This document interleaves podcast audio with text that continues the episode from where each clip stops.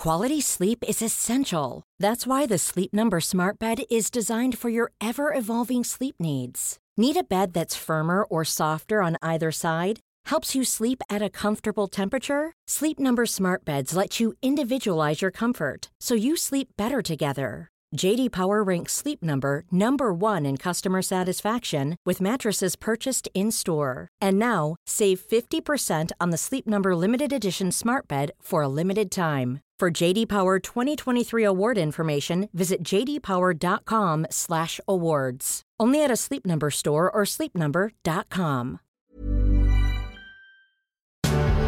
8 y 42 minutos de la tarde, 7 y 42 en las Islas Canarias, sintonía de nuestra sección económica de lunes, muchos titulares que repasar y que analizar aquí conmigo en el estudio. Domingo Soriano, ¿qué tal, compañero de Libre Mercado? Muy buenas tardes. ¿Qué tal? Juan Ramón Rayo, profesor de la Universidad Francisco Marroquín, muy buenas tardes, bienvenido. Buenas tardes, ¿cómo estamos? Vamos a empezar, si os parece, por el anuncio. Eh, bueno, ya lo hizo el presidente del Gobierno, Pedro Sánchez, hace un par de semanas, si no recuerdo mal, en esa rueda de prensa de balance de fin de curso, cuando eh, se comprometía a una nueva subida del salario mínimo interprofesional para 2023. Dijo que eh, se trataría en cualquier caso en otoño y que habría que reunir a la comisión de expertos para calcular ¿no? la, la cuantía. Hoy eh, bueno, pues se nos sorprendían las declaraciones eh, que hacía la, ministra de Trabajo, la vamos a escuchar, eh, Yolanda Díaz, en una entrevista en el periódico de España, digamos que recurriendo a la inflación para defender, Domingo Rayo, esa próxima subida del salario mínimo interprofesional. Ante una inflación absolutamente desbocada, imposible para las familias trabajadoras y para la mayoría social, más que nunca hay que subir el salario mínimo más que nunca ahora, con la inflación completamente desbocada, decía eh, Domingo la ministra de Trabajo, ahora sí hay que subir el salario mínimo. Hay que decir que de momento se ha quedado en un anuncio porque concreciones pocas, pero bueno, ahí está el compromiso de la eh, ministra de Trabajo. Bueno, a ver, que, lo van a que se va a subir en términos nominales es eh, casi inevitable. Em, por, bueno, por muchas cuestiones, pero para este gobierno sería, sería muy extraño que no lo hicieran. Ahora la pregunta es cuánto lo van a subir y eso no lo ha dicho y esa es la clave porque con el salario mínimo están haciendo muchas trampas en estos últimos meses que básicamente es acordarse de subidas previas que son subidas en términos nominales de sí pues cosas de, eh, de lo que sea de 900 a 950 a 1000 lo que pero que no cubren en la subida de los precios con lo cual en términos reales el salario mínimo ahora mismo es muy inferior al que era hace dos años. Y ahí siguen sin aclarar. ¿Va a subir usted el salario mínimo lo suficiente, no solo para cubrir la, digamos, para cubrir el, el agujero o el, o el, o el desequilibrio de estos dos últimos años y yo eso lo veo muy complicado, lo veo muy complicado mm, por todo, por desde, mm, desde la negociación con los agentes colectivos, con la patronal, por eh, el efecto que tendría en un mercado laboral que ya está dando eh, síntomas de, de, debilidad en este mes de julio, eh, porque no creo que en Bruselas les gustase demasiado la medida, por muchas cuestiones. Entonces, bueno, que lo subirán. Sí, yo intuyo que no va a ser eh, al mismo nivel que la inflación, igual que con las pensiones. También, esto es más que una discusión económica, es política. Es decir, uno ve que con la inflación, las declaraciones de todos los miembros del gobierno, hoy mismo el ministro Escribá en el país volvió a decirlo, que no hay ninguna duda que van a subir con el IPC y que nos dejemos de de, hacer cábalas que se van a subir con el IPC medio de noviembre, como está, está fijado, y en esto no. En esto lo que se hacen es una inconcreción, con lo cual da la sensación de que se subirá algo menos que la inflación y que el SMI volverá a perder poder adquisitivo.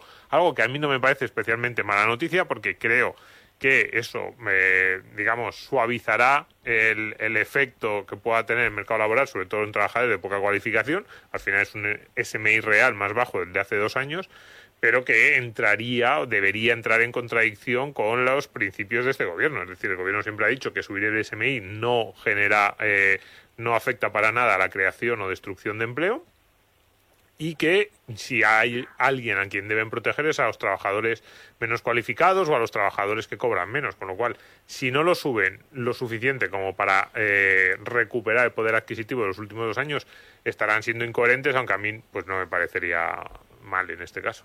Rayo, ¿cómo lo ves tú? Pues muy parecido. Eh, a ver, tengamos en cuenta que ahora mismo el salario mínimo real eh, está más bajo que el nivel al que lo pusieron en el año 2019. Sí. Eh, no es que se haya comido toda la subida que experimentamos en 2019, recordemos que fue una subida muy intensa de casi el 25%, pero eh, en, euros equivalentes, con poder adquisitivo equivalente a los de 2019, hoy el salario mínimo está por debajo de 900 euros, con euros de poder adquisitivo de 2019. Por tanto, la inflación, dicho de otro modo, se ha comido más de 100 euros del eh, salario mínimo. Eh, y coincido en lo que decía Domingo. Si el gobierno tuviera muy claro que el salario mínimo no, no tiene efectos perjudiciales sobre, sobre el empleo o sobre la inflación, pues no tendría mucho sentido que, como poco, no se suba el salario mínimo todo lo que ha subido la inflación para compensar los dos últimos años en los que el salario mínimo real se ha rebajado, no han subido. Pero no parece que este vaya a ser el caso. Quizá la apuesta más probable, incluso mejorándolo un poquito, sea que lo terminen subiendo al entorno de 1.030 euros mensuales. ¿Por qué? Pues porque el compromiso de la legislatura es llevarlo al, al equivalente a 1.200 euros en 12 eh, pagas, prorrateado en 12 pagas. Y eso equivale a unos 1.030 euros en 14 pagas.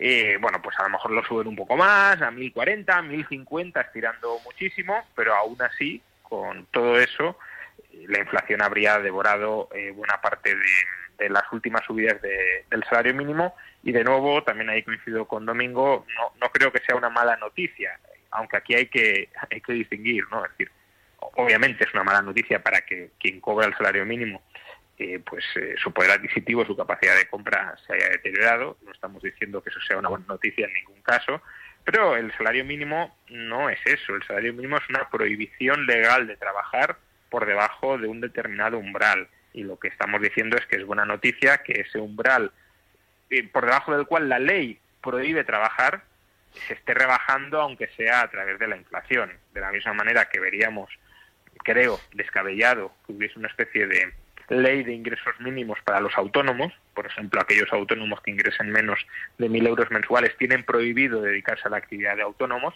eh, pues ese problema eh, también lo produce el salario mínimo cuando no hablamos de trabajadores eh, por cuenta propia, sino por cuenta ajena. Claro. Eh, otro de los eh, titulares, eh, Rayo, voy contigo, sigo contigo del, del día, tiene que ver con el precio del petróleo. Los precios del petróleo continúan volátiles y hay que decir que, que, en los mercados de materias primas, pues este lunes ha vuelto a caer el, el, precio del petróleo acercándose a, si no me equivoco, a sus mínimos de, de varios meses. Em, ¿Es el miedo o los temores a la recesión lo que estaría afectando a las perspectivas de la demanda? ¿Puede ser esto lo que lo, que lo explique. Sí, a ver, ahora mismo el, el barril de petróleo Brent, que es el de referencia en Europa, está más o menos al mismo nivel que, que antes de la guerra. Antes de la guerra estaba a 96 dólares ¿Mm? eh, y ahora está, 94, ¿no? Por ahí. sí, depende de la hora en que lo estemos mirando, pero sí, 94, 95, 96. Estamos en ese en ese entorno. Eh, hay un primer comentario, claro, mucha gente está diciendo, bueno, pero ¿cómo es posible que eh, si el petróleo está como antes de la guerra, los carburantes no lo estén, eh, pues por dos razones fundamentales. Una, porque el euro no está al mismo nivel que antes de la guerra y el petróleo lo compramos en dólares y por tanto si el euro se ha depreciado frente al dólar nos sale más caro. Eh, para que nos hagamos una idea, el, barril de petróleo en, vamos en euros, mm. aun cuando en dólares está al mismo nivel que antes de la guerra, en euros se ha encarecido alrededor del 11%. Y eh, la gasolina está un 15%, el promedio de las gasolineras en España, un 15% más alta que antes de la guerra. en, las en la gasolina no hay ya mucha diferencia, no hay mucha distancia. Donde sí lo hay es en el gasóleo. En el gasóleo la subida ha sido con respecto a antes de la guerra del 25% y claro, no, no se termina de entender porque si el petróleo ha subido eh, en euros un 11%, el gasóleo esté experimentando una subida de más del doble. Y aquí la razón es la capacidad de refino. Eh, la capacidad y los costes de refino. No hay capacidad de refino global, hay un cuello de botella muy importante en las refinerías. De hecho, por eso, por ejemplo, Repsol ganó tanto dinero en el último trimestre, no, no por lo que venden las estaciones de servicio, sino por el refino.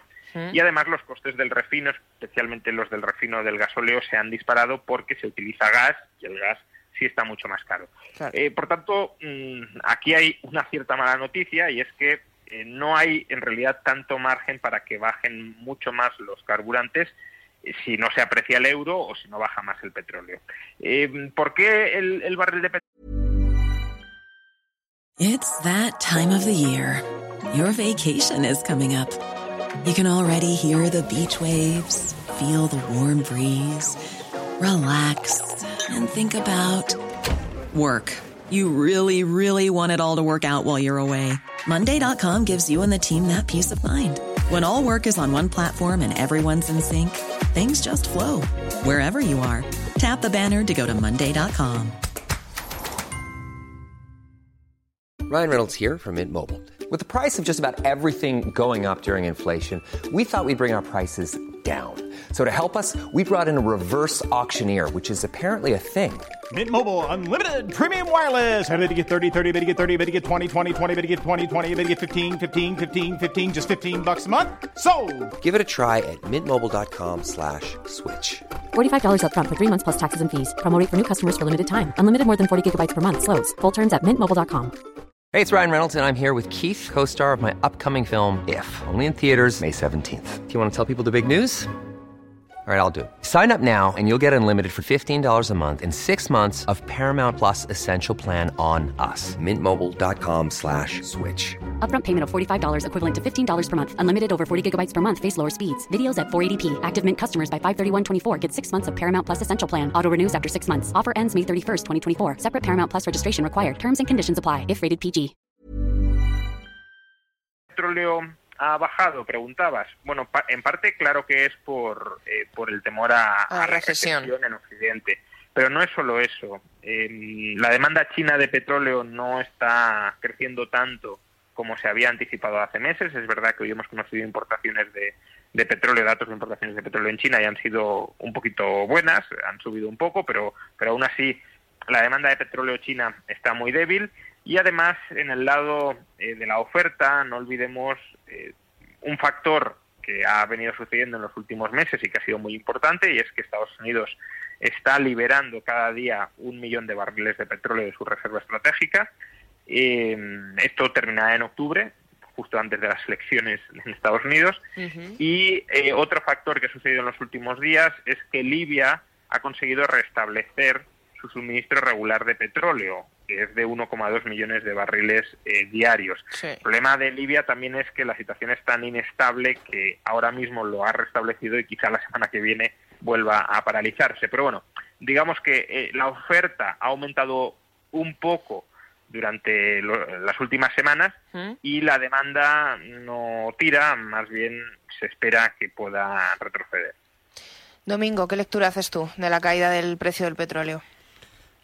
Porque claro, la gente en casa no sabe muy bien cómo interpretarlo. Como dice Rayo, al final esto no se nota tanto cuando uno va a echar gasolina. Hombre, mm, a ver, se nota... A ver, yo la lectura que hago es que para nosotros, para desde el punto de vista de la eurozona, a mí lo que más me interesa es lo que estaba diciendo, esa relación entre el dólar y el euro y lo que eso supone para nosotros, que lo hemos comentado en las últimas semanas. Es decir, em, en un contexto en el que el resto de los bancos centrales están subiendo los tipos, este tipo de noticias, dices, el crudo te baja a niveles de preguerra, pero la gasolina no te baja tanto en la eurozona, entre otras cosas porque tú estás comprando o los precios internacionales se marcan en dólares.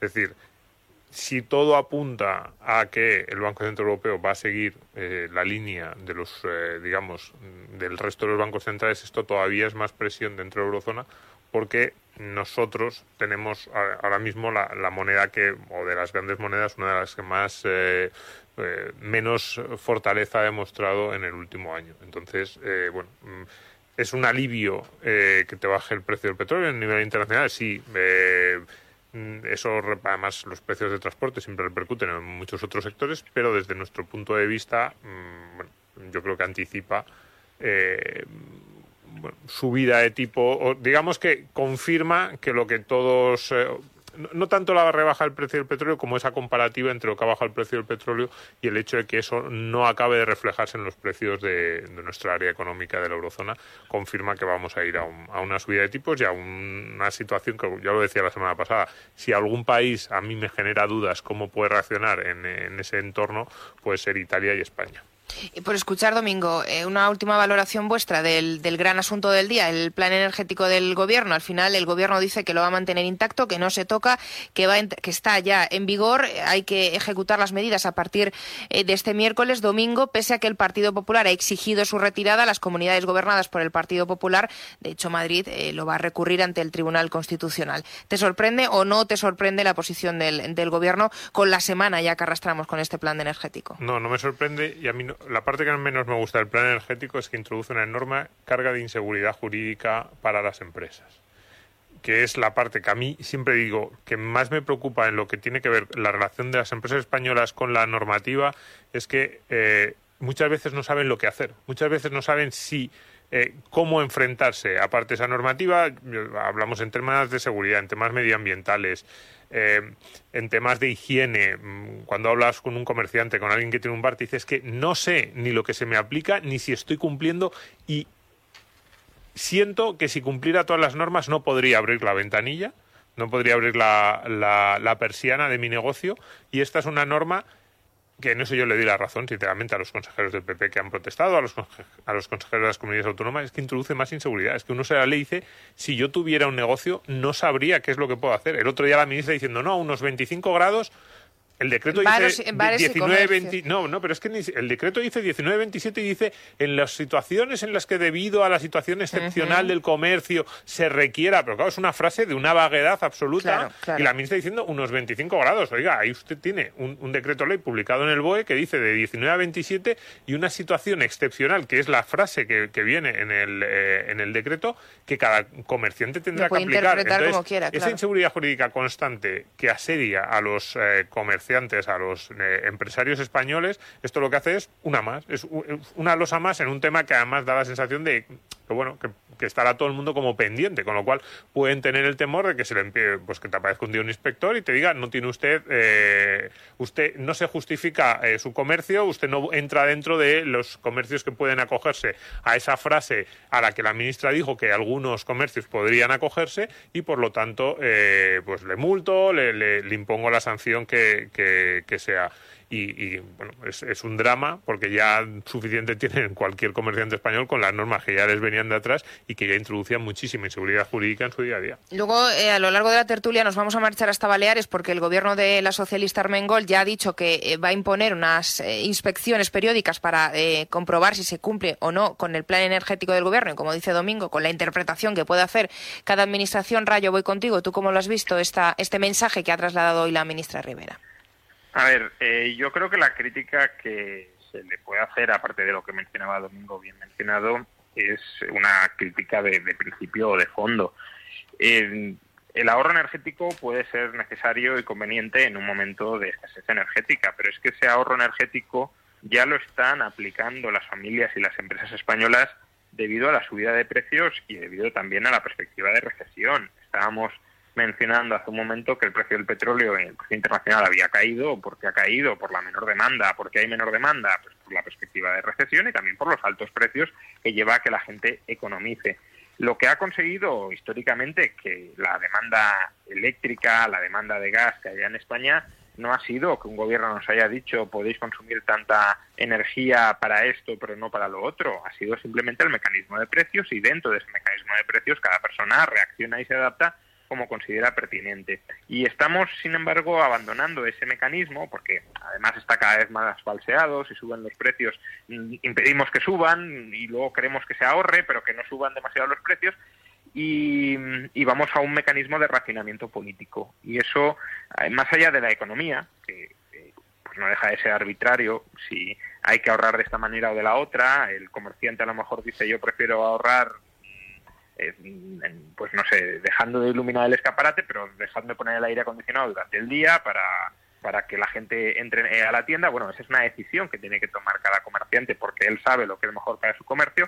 Y en lugar de eso, lo que estamos haciendo es mandatos políticos que, ya digo, al margen del perjuicio económico que puedan llevar, creo que son un precedente muy negativo para las libertades personales, porque al final allí donde no podemos decidir cada uno de nosotros qué hacer con nuestra vida, decide el político y nosotros agachamos la cabeza.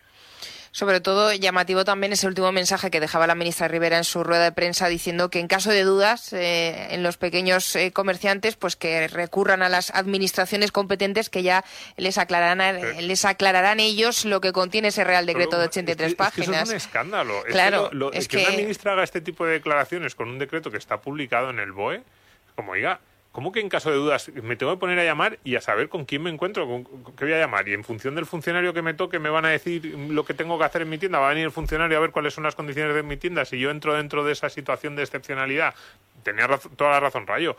Mecanismos de precios o incluso en un segundo, en, o sea, pensándolo más allá, un, mecanismo que por lo menos permita que el, que tome la decisión de cómo ajustarse sea el, el empresario. Yo qué sé, yo pensaba el otro día, establecer que un comercio que no pueda gastar más del 5% de la media de gas que haya gastado, o sea, de la media de electricidad que haya gastado en los últimos cinco años. Por ejemplo. Es un tipo de razonamiento que mm. probablemente yo no estoy de acuerdo, pero digo, bueno, por lo menos dejas que la medida concreta la tome cada uno sobre el terreno. No le pones tú una misma medida a una zapatería en Sevilla, a un bar en Bilbao y a una tienda de, chocolatinas eh, en Elche. Es que no tiene ningún sentido. Bueno, pues de todo esto vamos a hablar, señores, eh, largo y tendido ya a lo largo de nuestra tertulia política. Domingo Soriano, muchísimas gracias. Hasta el jueves. Gracias. Juan Ramón Rayo, muchas gracias. Hasta el jueves. Adiós. Hasta el jueves.